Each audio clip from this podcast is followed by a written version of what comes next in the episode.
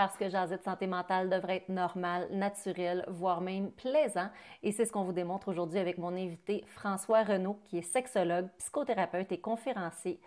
On vous parle de cette contradiction qu'on observe dans notre pratique entre la facilité que certaines personnes peuvent avoir à parler de sexe, même avec humour, en faisant des blagues, versus le malaise et l'inconfort que certaines personnes peuvent avoir à parler de sexualité et d'intimité quand ça compte vraiment.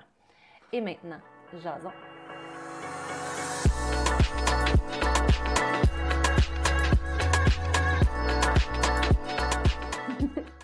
Bonjour tout le monde, bienvenue à Jason Santé Mentale. Ce matin, je reçois François Renaud, qui est sexologue, et on a un beau gros sujet très terre à terre à vous parler ce matin. L'espèce de paradoxe, de contradiction entre comment c'est donc facile dans le quotidien puis dans les médias de parler de sexe, hein?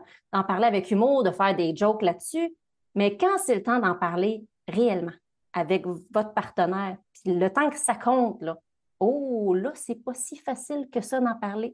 Donc, c'est de ça qu'on va vous jaser ce matin. A même des trucs, si jamais vous vous reconnaissez, vous êtes mal à l'aise à parler de sexualité avec votre partenaire. On va aborder des trucs en fin de podcast, donc restez avec nous. Donc, euh, François Renaud, bon matin, comment vas-tu? Ça va bien, merci. Est-ce que tu serais à l'aise de nous définir euh, un peu, c'est quoi ton champ de pratique en tant que sexologue? Quel genre de clientèle tu peux recevoir? Donc, euh, les sexologues, c'est vraiment quelque chose de, très, très, très varié. Euh, on va les voir autant en train de faire des animations dans les classes des écoles primaires et secondaires pour les programmes d'éducation sexuelle. On va les voir dans des organismes communautaires en santé mentale. On va les voir dans des maisons de jeunes. On va les voir dans des centres d'hébergement. Euh, on va les voir dans les médias. Puis, euh, ce que les gens ont tendance à plus nous, percevoir comme, le, stéréotype, si tu veux, là, qui est là, euh, c'est des pratiques privées. Donc, on reçoit des gens dans notre bureau, soit en individuel ou en couple, et même parfois des gens qui sont peut-être dans des polycules qu'on appelle, des gens qui sont dans des relations avec plusieurs personnes polyamoureuses. On peut même recevoir plus de deux personnes dans nos... c'est moins fréquent, mais c'est quelque chose qui commence à sortir de plus en plus avec l'ouverture qu'on a avec les relations non monogames. Euh, et donc, tout comme on va faire de l'éducation à la sexualité, on va aussi faire ce qu'on appelle des rencontres de, suivi de relations d'aide. Donc, ce qu'on peut voir, par exemple, une psychoéducatrice faire, un travailleur social faire, mais mm. en lien avec la sexualité et les relations amoureuses. Puis, on va parler pas juste de la sexualité. Donc, souvent, les gens sont comme, moi, j'ai pas besoin d'un sexologue ou juste d'un sexologue, j'ai aussi besoin d'un psychothérapeute. Donc, moi, je suis sexologue, psychothérapeute. Mm-hmm. Je pense que parce que j'ai un titre de psychothérapeute, je fais quelque chose de très, très, très différent de mes collègues qui sont sexologues sans le titre de psychothérapeute parce que j'ai le mot psycho dedans. Euh, il faut souvent que je, ramène un peu à un sexologue, ça va regarder l'entièreté de ta vie. Ça ne va pas juste regarder ta sexualité, ça va aussi regarder ton couple, ça va regarder comment vous gérez vos conflits, votre gestion émotionnelle, si le travail vous amène du stress ou vous avez des difficultés familiales qui viennent jouer dans le, couple ou vos relations, on va tout mm-hmm. regarder. Soit sexologue ou sexologue psychothérapeute, on va faire l'ensemble de ça. La différence entre le sexologue et le sexologue psychothérapeute, c'est un va avoir une visée de relation d'aide, l'autre va avoir une visée de psychothérapie. Sans vouloir rentrer là, dans la, les grosses définitions, la psychothérapie va traiter des troubles de santé mentale, des traits de personnalité, tandis que la relation d'aide, c'est plus des difficultés ponctuelles qui se sont présentées euh, et qu'on veut, on veut travailler. Même des fois, moi, en tant que sexologue psychothérapeute, je fais quand même de la relation d'aide. Je, peux faire les deux. Tandis que la psychothérapie, c'est quelque chose qui est légiféré. Il faut être soit psychologue ou psychothérapeute ou médecin. Euh, puis les sexologues font une évaluation sexologique qui regarde l'ensemble de la situation. C'est plus dans les interventions par la suite qui vont être différentes entre un sexologue, sexologue, psychothérapeute. ça, c'est ce qu'on fait là, de façon médiatique. C'est comme ça qu'on nous présente souvent. on fait aussi, il y en a qui, sont, qui travaillent dans des commissions scolaires, donc c'est eux qui bâtissent les programmes d'éducation à la sexualité. Donc, ah oui. Mais ils vont les construire, ils vont faire un plan d'intervention. Euh, puis il y en a qui sont vraiment dans les écoles aussi, puis ils font des suivis avec les jeunes en tant que sexologue. Tu sais, des fois, il y a un psychologue ou un psychoéducatrice ou un, travailleur social ou un technicien en santé mentale d'une intervention quelconque. Il y a quelques écoles qui ont des sexologues parfois. Là. Dans les cégeps aussi, on va le retrouver aussi.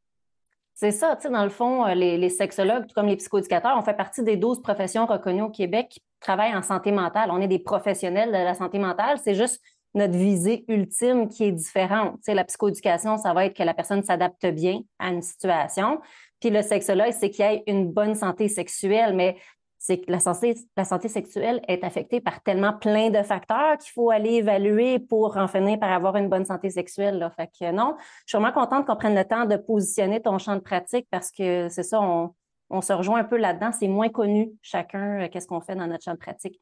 On, va, on, notre spécialité, c'est la sexualité et les relations amoureuses, mais tout comme toi, tu sais, fois, tu vas travailler avec les parents et la gestion des enfants. Ben, en tant que sexologue, je vais le faire aussi, mais c'est pas nécessairement ma spécialité, tout comme toi tu peux aborder la sexualité, mais c'est pas ta spécialité. C'est ça. On touche à, il y a comme des, endroits communs qu'on va toucher, mais il y a des gens qui vont peut-être être plus spécialisés dans chacun de, ces champs-là. Nous, c'est la sexualité et les relations amoureuses. Ça, c'était plus effectivement les, parents, l'éducation, l'adaptation. Ah, même pas les parents. Moi, je fais pas de coaching parental. Moi, c'est santé mentale adulte à 100% OK, OK, c'est ça. Oui, oui, général. Oui, c'est ça. C'est beaucoup plus associé effectivement à l'enfance, là. Puis non, c'est vraiment juste à titre informatif. Mais euh, tu sais, non, effectivement, un peu comme toi, quand je sens que je travaille avec, euh, mettons, une personne qui fait de l'anxiété, puis ça a des impacts, par exemple, sur le couple, je peux faire des recommandations plus générales sur le couple, mais quand on sent que les problèmes, c'est très clinique. Là. Il me semble qu'il y a besoin d'une intervention spécifique pour le couple et l'intimité, ben là, dans ce temps-là, je réfère à un sexologue, par exemple. OK. Puis si on venait maintenant s'asseoir un peu sur notre sujet, est-ce que tu l'observes, toi, ça, cette espèce de d'incohérence entre, tu sais, il me semble que c'est très hypersexualité. Le, le sexe est vendeur dans les médias, dans les publicités. On en parle, c'est facile de faire des jokes là-dessus. Mais quand tu es rendu le temps d'être sérieux avec chérie, là, tout d'un coup, quand on demande les gens, ben, es-tu à l'aise d'en parler? Es-tu à l'aise de lui dire ce que tu aimes, ce que tu n'aimes pas?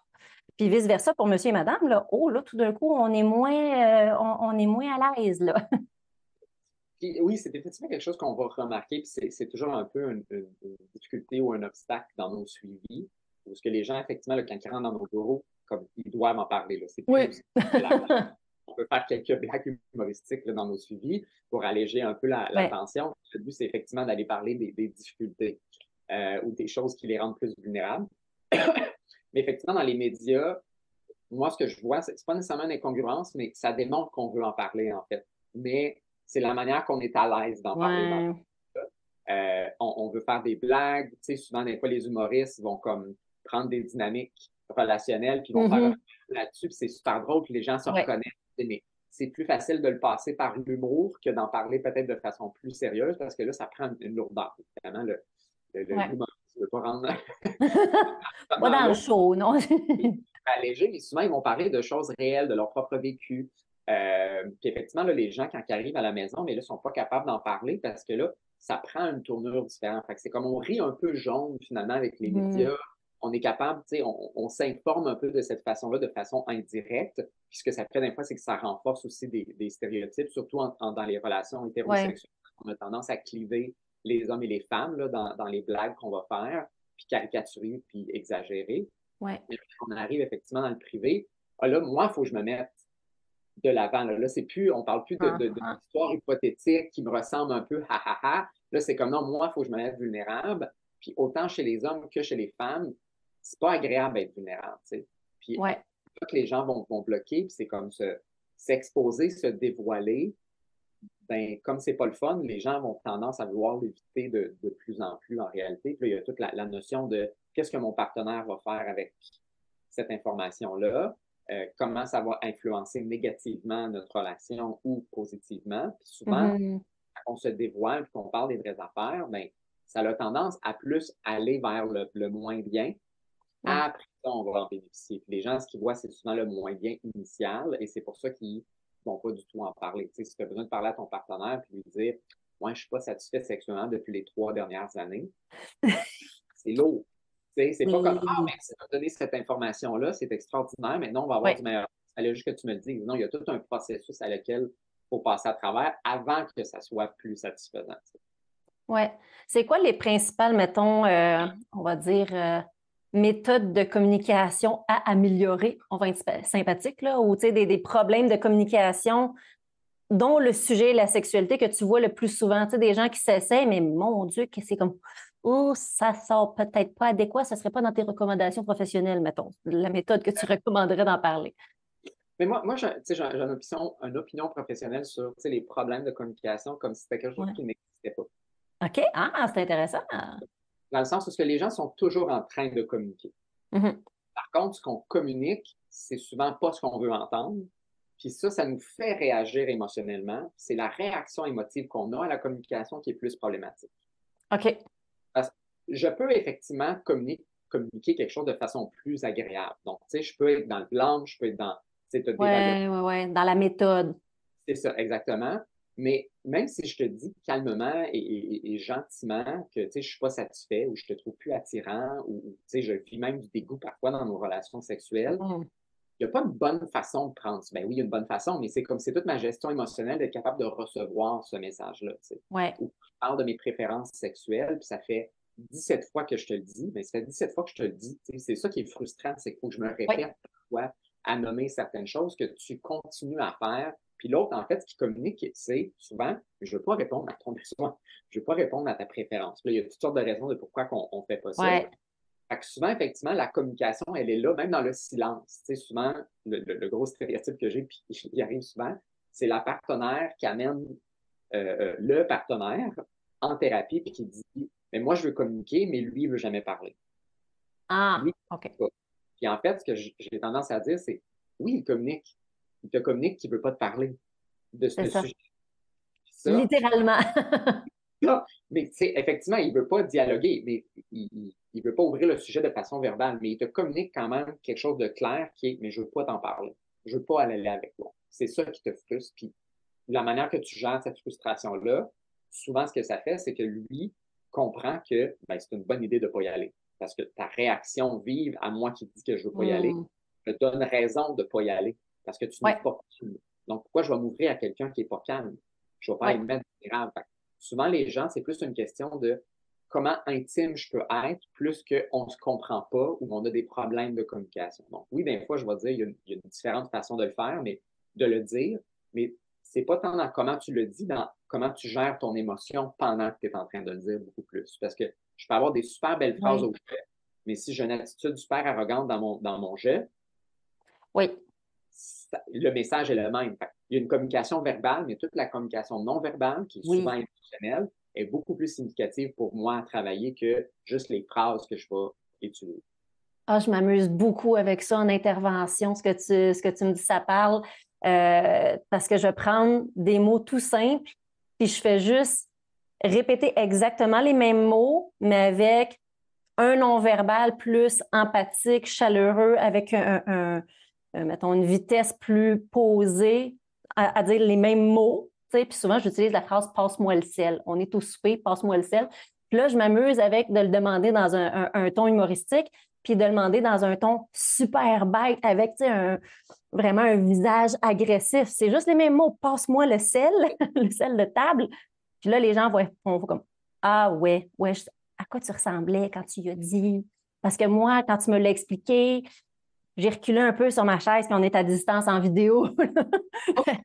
fait que je trouve ça super intéressant parce que c'est tellement un sujet tabou, je pense, encore. Parler de, sexualité, d'intimité dans son couple, c'est tellement délicat qu'il faut que tu te sentes sécure d'en parler et que l'autre reçoive ton point de vue aussi. Puis se sentir sécure va passer en grande partie par l'attitude non verbale, je pense. Là pour moi, l'attitude, le sentiment de sécurité va aussi venir beaucoup plus de toi-même qu'il va venir de ton partenaire. Mm. Parce que tu ne peux pas exiger à ton partenaire que quand je vais me dévoiler, que tu aies nécessairement un accueil à ce que je vais dire. Même si je le dis de façon posée, adéquate. Mm-hmm. C'est ce qui vient avec, c'est ça le risque de se dévoiler. Oui, évidemment, on a un partenaire qui va être plus dans l'accueil, puis qui, qui va va quelque chose de sécuritaire, mais tu ne peux pas exiger ça de l'autre quand tu te dévoiles. C'est pour ça que tu ne te dévoiles pas. Et donc, si mm-hmm. tu attends toujours après l'autre de te, donner cette zone-là de sécurité, mais tu ne vas jamais te dévoiler.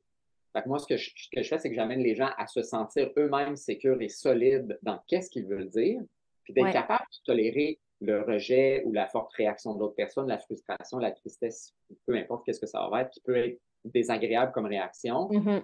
Toi, tu es capable de maintenir ta solidité, de t'auto-réconforter, de rester groundé même si l'autre ne réagit pas bien, ça, ça peut faire en sorte que ça va progresser. Mais si tu es toujours à la demande que l'autre vienne te sécuriser, c'est là d'un fois que ben, ça limite l'intimité en réalité.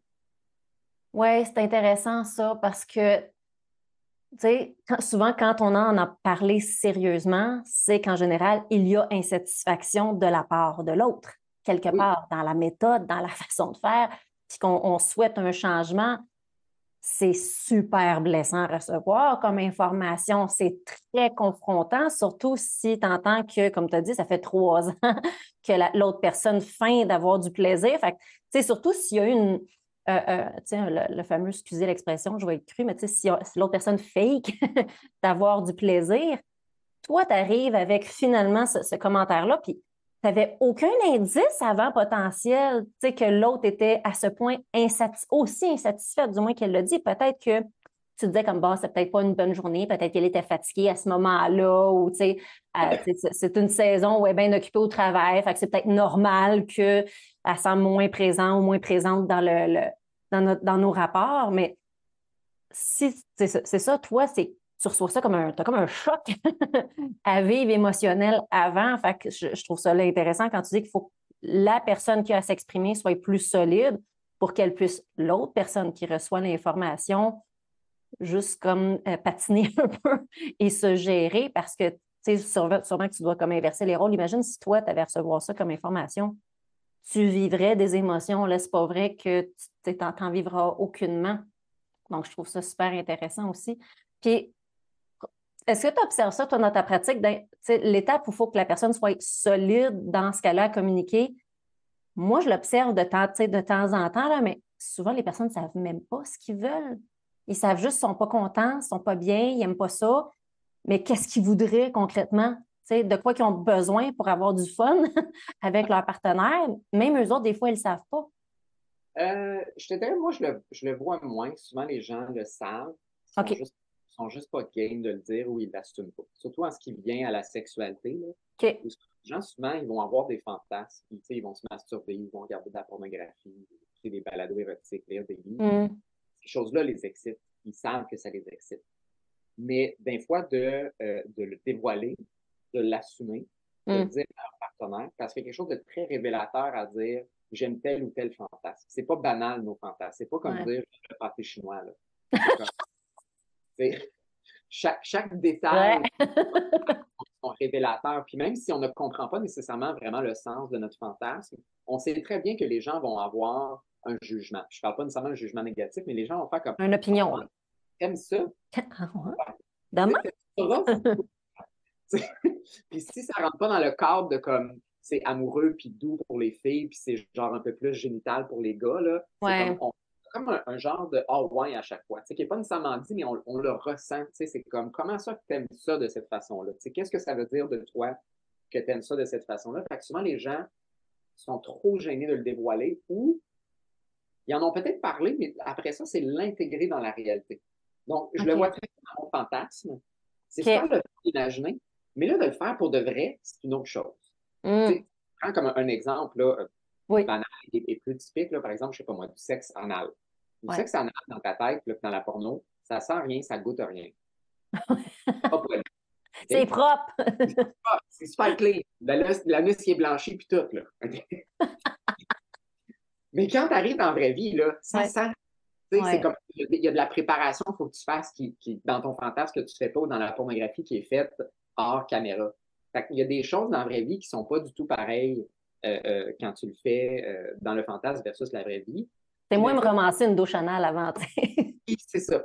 Puis c'est souvent un problème pour les gens qui pratiquent ça. Souvent, c'est comme il y a tellement de préparation que ça, ça nuit en fait à la possibilité c'est comme, c'est pas simple de faire, la douche, c'est comme, ça devient quasiment un préliminaire pas intéressant à faire. Mm-hmm. Euh, puis des fois, c'est, je me vois faire ça avec certaines personnes dans ma tête, mais je le vois pas avec toi. Là, le char de l'exemple, peut-être du banal, mais c'est comme, me faire prendre par mon partenaire ou me faire soumettre ou être moi dominer mon partenaire. Je peux voir peut-être avec d'autres personnes qui sont peut-être fictives ou des vraies personnes, mais toi, j'ai pas cette image-là de toi. OK, ouais. Dans ce rôle-là, dans la vraie. Je suis capable, moi, de faire le jeu de rôle en arrière de ça? Puis, est-ce que je suis capable de te voir, toi, le faire? Puis, tu vas-tu être aussi bon que dans mon fantasme? Ou ce que, tu sais, je peux hmm. m'imaginer, je peux reculer le fantasme, je peux leur, tu sais, quand tu le fais dans la vraie vie, là, t'as comme une chance, là. C'est comme, on fait pas cote, on recommence. comme on fait dans les films. c'est souvent ça dans les films, c'est comme quand il y a comme la tension entre les acteurs, puis là, ils s'approchent tranquillement, puis là, il y a comme un petit délai, puis là, ils s'embrassent, puis là, tu sais, ils commencent à se déshabiller, puis ils enlèvent la bobette, puis elle tombe super tout le temps, bien correct à terre, puis les bas sont jamais pognés. Mais là, tu arrives dans la vraie vie, c'est plus ça, le scénario. les bas sont jamais pognés, je l'aime. les pantalons qui sont pas capables d'être enlevés. tu une crampe pendant que tu le fais. Tu vois pas ça dans les films porno, tu vois pas ça. ah ouais. Tu retrouves dans, dans, tes fantasmes à trouver ça vraiment plaisant. Dans la réalité, c'est comme, c'est plus ça. Fait que d'un fois, le partager ou le voir avec toi, c'est toute une autre chose. Puis là, de dire ça aussi à ton ou ta partenaire, c'est comme, je vois Cindy, mais je te vois pas toi faire ça. Je vois Georges, mais je vois pas toi faire ça. Mmh, c'est intéressant ce que tu m'amènes. Est-ce que, mettons, dans les enjeux, c'est ça, de, parler d'intimité, de nos blocages, à en parler, est-ce que on, se mettrait comme des attentes trop élevées, comme d'avoir la relation parfaite tout le temps, comme dans les films, justement, même les films romantiques, pas obligé d'être de la pornographie, mais dans, dans, les films, c'est tout le temps ça, c'est tout le temps magique, romancé, c'est parfait. Puis là, après ça, on arrive dans, dans la vie de tous les jours, c'est rarement parfait. Puis selon moi, ça n'a pas à l'être non plus, mais est-ce que les gens se mettraient de la pression? Est-ce que tu l'observes, ça? Oui, tout à fait. Donc, on pourrait rentrer ça de façon globale dans l'anxiété de performance. Là. Souvent, ouais. l'anxiété de performance, on parle de ne pas éjaculer trop rapidement, de ne pas euh, euh, perdre son érection les femmes, souvent, l'anxiété de performance, ça va être dans le, le, le paraître, d'être belle, etc. Mm-hmm. C'est souvent ce qu'on entend par anxiété de performance. Mais l'anxiété de performance, elle est beaucoup plus large. C'est comme, c'est toute ma compétence sexuelle dans comment j'embrasse, comment je tousse, dans le acting que je peux faire, dans je suis-tu assez doux, je suis-tu assez rock, je suis-tu assez animal, je suis assez cochon dans, dans qu'est-ce que, que je fais, je suis-tu assez agace, je suis-tu assez séducteur ou séductrice? C'est tout ça l'anxiété de performance. Puis effectivement, les modèles qu'on voit, et ce sont souvent des modèles qui sont euh, euh, refaits et refaits et refaits de façon à ce que ça, ça atteigne la perfection. Euh, la scène d'embrassage, ils l'ont fait peut-être 27 fois, là, tu sais. Mm-hmm. On n'a pas, on peut pas répéter, tu sais. Fait que oui, les gens ont des attentes parfois trop élevées entre leurs fantasmes ou ce qu'ils voient dans les médias et ce qu'ils font, ce qu'ils vont vivre dans la réalité, tu sais il faut être capable de, se réajuster à la sexualité dans le quotidien avec son partenaire. Elle est souvent plus, je te dirais, un peu humoristique qu'elle va être sexy. Puis si tu n'es pas capable de rentrer un peu dans, ben, des fois, c'est un peu farfelu, puis on a de l'air un peu ridicule, puis je me sens un peu incompétent, ben, ce que tu fais, c'est que tu fais toujours les mêmes affaires où ce que tu te sens compétent, puis là, tu tombes souvent dans une routine sexuelle. Donc, moi, je parle souvent à mes clients, j'ai dit, pour que tu améliores ta sexualité, que tu te sentes plus satisfait, il faut que tu sois capable de te sentir incompétent dans ta sexualité. Mm-hmm. Comme quand tu l'étais quand tu étais ado. Ouais. C'est la première fois que tu fais un cunnilingus ou une fellation, tu n'as aucune idée qu'est-ce que tu fais. Quand tu embrasses pour la première fois, quand tu prends ça dans tes mains, où, il faut que je touche, comment il faut que je touche. tu te déshabilles pour la première fois, c'est super malaisant. Puis en tant qu'ado, on a plus tendance à accepter ce sentiment-là de c'est ma première fois. Mais en tant qu'adulte, après 22, 23 ans, là, généralement, les gens ont plusieurs expériences, puis une certaine, un certain confort qui s'est installé, une certaine confiance, mais ils ne veulent plus jamais retourner à ce sentiment-là de première fois. Mais il y a toujours des premières fois dans la sexualité que tu vas essayer des nouvelles affaires. Puis les gens sont comme, ben, je ne veux pas me sentir inconfortable. Puis on est beaucoup dans le discours en ce moment de, mais la sexualité, il faut se sentir sécure, il faut se sentir confortable. Puis si vous ne vous sentez pas confortable, faites-les pas. Mais qu'est-ce qui arrive? On entend ce message-là, puis c'est vrai qu'il faut avoir un certain degré de confort dans la relation qu'on va avoir. Mais si tu t'attends à juste vivre de la sécurité et du confort, tu vas stagner dans ton intimité parce que tu vas jamais sortir du terrain de jeu dans lequel tu joues, puis tu vas te retrouver finalement à faire les mêmes affaires. Puis là, c'est là qu'il y, a des insatisfactions qui s'installent, il y a des choses qu'on ne veut pas dire, puis finalement, ben, on n'avance pas, on ne progresse pas. le sentiment d'incompétence, c'est vraiment la voie parfois à une satisfaction beaucoup plus importante qu'on n'a jamais accédé auparavant. Oui, oui, oui. Tu sais, je, vais le nommer parce que je pense que c'est un acquis, puis c'est sûr que c'est ça que tu voulais dire, mais c'est pas grave. Mais tu sais, je pense que dans une situation de consentement, tu sais, entre partenaires, il faut tolérer, je pense, un brin de, tu sais, au niveau de notre standard de performance, au niveau de nos attentes envers l'entièreté de la relation, une dose d'humour, d'imperfection, euh, mais d'inconfort, pas au sens, je pense que tu sais, pas au sens de douleur, mais tu sais, plus au sens où je ne sais pas trop qu'est-ce que je fais. J'essaye des affaires. T'aimes-tu ça? T'aimes-tu pas ça? Puis, tu sais, d'être confortable de, oui, c'est pas autant sexy, mais d'en parler au moins les premières fois, j'imagine. Tu sais, t'aimes-tu ça? T'aimes-tu pas ça? Si tu plus vite, si tu moins vite, tu sais. Je pense que c'est important. Après ça, tu apprends aussi à connaître ton partenaire dans, cette dynamique-là, puis ça devient plus facile d'en parler, puis ça peut même devenir sexy. C'est juste qu'au début, il faut tolérer, effectivement. Tu sais, oui, se sentir sécure, oui, se sentir inconfortable, mais je pense que euh, je suis un peu dans la même position que toi. Il faut, faut tolérer que ça va être un peu weird au début. Même, même dans une relation consentante où tout le monde a envie d'être là, ce sera jamais comme dans les films, que, que ça, tu prennes ton film romantique, ton film porno, ce sera jamais comme ça. Fait je pense que c'est où est-ce que vous, dans cette situation-là, le couple en question ou les partenaires impliqués, parce que tu, des fois tu vois du polyamour, mais les personnes impliquées dans la relation grandissent ensemble, évoluent ensemble, puis au début, ce ne sera pas parfait, on apprend à se connaître, on essaye des choses, mais plus tu te permets cette espèce d'étape d'apprentissage, je pense que c'est là aussi que tu vas permettre d'atteindre une bonne santé sexuelle aussi. Oui, puis il y a toute la, comme moi, la distinction que je fais des fois par rapport à ça, c'est qu'il y a une différence entre se forcer à faire quelque chose ou que je me mm-hmm. sens obligé, je le fais avec la stabilité pour ne pas perdre l'autre. C'est ça. Un effort pour améliorer ma sexualité. Mais dans l'effort, ça nécessite effectivement qu'il y ait un certain malaise. Mais il faut qu'il y ait un sens à ce malaise-là. Il faut qu'il y ait un sens vers quelque chose de bénéfique versus ma motivation est plus dans la crainte de quelque chose versus je sors de ma zone de confort, je travaille mon estime, ma confiance personnelle, mon assertivité sexuelle, puis je vais atteindre quelque chose de positif. Exactement. Là, je force, je fais quelque chose qui ne me tente pas, mais pour ne pas perdre l'autre, pour pas que l'autre me trompe ou que ça mette fin à la relation, mm-hmm. que l'autre soit fâché, me boude, etc., peu importe.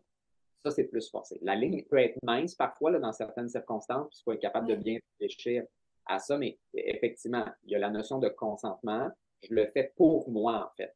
Je le fais pour l'autre, mais je le fais pour notre couple, pour, euh, moi, je me sens que je puisse avancer dans la relation. Oui. Je fais un parallèle, des fois, tu me diras si ça fait du sens ou pas, mais tu sais, des, des fois, c'est ça.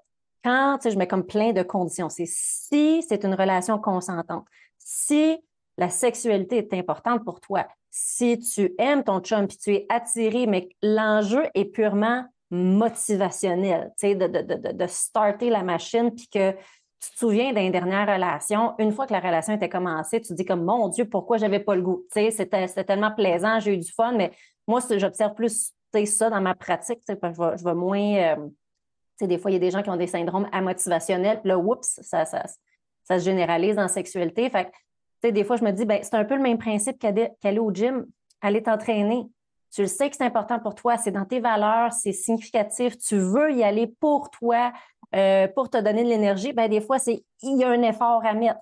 Mais c'est toujours d'être capable de bien se connaître. C'est vraiment un enjeu de motivation, d'effort, de tolérer qu'au début, je ne serais pas bonne, je ne serais pas à l'aise? Tu sais, si je fais le parallèle avec l'entraînement, je vais peut-être lever juste des 5-10 livres au début. Là. c'est pas impressionnant du tout, mais j'ai pas le choix de passer par là pour être capable de, d'avoir la forme physique que je veux, au même titre que d'avoir les relations sexuelles que je souhaite avoir. Fait je pense que ça prend une bonne connaissance de soi aussi, parce que si on est plus dans du non, j'ai vraiment pas le goût, ça m'écœure, euh, mon Dieu, que je ferais plus de vaisselle que d'être dans la couchette en ce moment, on n'est pas du tout dans le même game, ça ne se travaille pas du tout de la même façon, selon moi. Oui, puis euh, ça, c'est quelque chose qu'on entend souvent, et que moi j'entends souvent aussi, c'est comme partir la relation sexuelle, c'est comme plus ardu. La transition, oui. Quand on est dedans, c'est le fun. Oui. Il y a deux choses par rapport à ça. Un, c'est que les gens ont tendance à initier les relations sexuelles, mais pas de se séduire. Oui. Ce qui arrive, c'est qu'on va se coucher fatigué à l'heure qu'on se couche, mm-hmm. Puis là, on commence à sexualiser notre relation, puis on s'attend que, genre, en 30 secondes à une minute, on soit revved up, prêt à partir. Fireworks, baby. Mais il faut que je ramène souvent les gens à si tu te séduis pas, puis tu ne crées pas une atmosphère sexuelle, une mm-hmm. tension sexuelle, que quand tu vas aller coucher, voir, tu devrais même aller dans le lit avant d'aller coucher si tu vas avoir une relation sexuelle, parce que quand tu t'en vas coucher, il est trop tard. Qu'il y, a quelque chose qui s'est buildé up vers ça, que là, vous avez créé un désir sexuel relationnel mutuel ensemble. Puis mhm. là, tous les deux, vous avez Ça, ça peut durer une soirée, comme ça peut durer une semaine complète. Là. on peut se séduire tout au long de la semaine, puis vendredi, on a notre date. qui fait en sorte que là, on a vraiment Mhm. enfant, on est ensemble, on continue à créer ça, on monte ça de façon plus intense et plus significative pour se rendre à la relation sexuelle. Mais si tout Ouais. le long de la semaine, j'appréhende d'être tout seul avec mon partenaire le vendredi quand les enfants sont pas là ou peu importe, puis que là, j'arrive, Ouais. Tout dans, je suis tout dans l'angoisse, puis je suis pas bien, mais c'est sûr que tu- ça va prendre du temps à partir. Le deuxième point, c'est que même des fois, les gens, quand ils disent une fois que je suis dedans, là, c'est le fun. Ouais. Mais souvent, ce que les gens entendent par c'est le fun, c'est j'ai réussi à avoir un orgasme ou j'ai réussi à atteindre un niveau d'excitation satisfaisant. OK, ouais. C'est pas nécessairement dans le plaisir, l'extase et, et- et la grande satisfaction. Puis souvent, c'est comme, ben, je ferais ça de temps en temps, je ferais pas ça trois fois semaine. Ouais, Parce qu'il y a une redondance souvent là-dedans, puis les gens sont très axés sur on se donne un orgasme, chacun de notre barre, c'est ton tour, c'est mon tour, top done. job est fait. L'orgasme est le fun, mais comme se rendre là, c'était pas tant intéressant que ça. Oui, j'ai vécu une certaine sensation Mm. agréable pendant un certain temps. Ça a pris un temps peut-être avant que je me rende là. C'est comme il y a un objectif à la relation. Puis souvent, les gens sont comme, mais si j'ai pas d'orgasme, je suis pas satisfait. Puis là, je suis comme, mais un orgasme, ça dure là, 6 secondes, au plus 20 secondes. là. Ouais. Qu'est-ce qui s'est passé avant? Là? Si tout le reste, toutes les minutes, la demi-heure ou le 15 minutes ou le 5 minutes ou le 3 minutes avant n'était pas intéressant, là, je peux Ouais. comprendre que ça ne te tente pas de refaire ça régulièrement. Tu sais, que Ouais. oui, ça vaut la peine de te forcer ou de, de faire un effort pendant quelques minutes pour atteindre ton orgasme de temps en temps avec ton partenaire, mais la majorité des gens vont, faire, vont le faire tout seul. Ça va me prendre moins de temps, puis ça va être même plus agréable. Tu sais. Même pas besoin de passer à, à stimuler l'autre ou tu sais, qu'est-ce que l'autre veut savoir. Fait que c'est de vraiment retourner vers, ben, ça se peut-tu que même vos relations sexuelles sont pas si intéressantes que ça? Puis ça, les gens ont souvent tendance à minimiser ou banaliser l'insatisfaction Mhm. qu'ils ont pendant les relations sexuelles parce que sont excités, ils ont un orgasme, donc ça signifie que ça doit fonctionner, être relativement. C'est ça. Mais quand je commence à demander aux gens, mais qu'est-ce qui se passe dans ta tête là, pendant ces 10-15 minutes-là, souvent, c'est pas tant si agréable que ça psychologiquement, émotionnellement. Ouais. Physiquement, il y a une réaction qui reste agréable, mais psychologiquement, émotionnellement, ils sont pas là. C'est pour ça que c'est difficile à partir, c'est comme, ah, c'est pas motivant. Ouais, ouais, ouais. c'est comme la montagne est beaucoup plus grosse, puis la descente en ski est vraiment basse. Là. Hey, tu redescends pas la montagne au complet. C'est comme, J'adore l'image. On a juste coupé le top des arbres, on n'a pas coupé le reste pour redescendre à la marche. Là.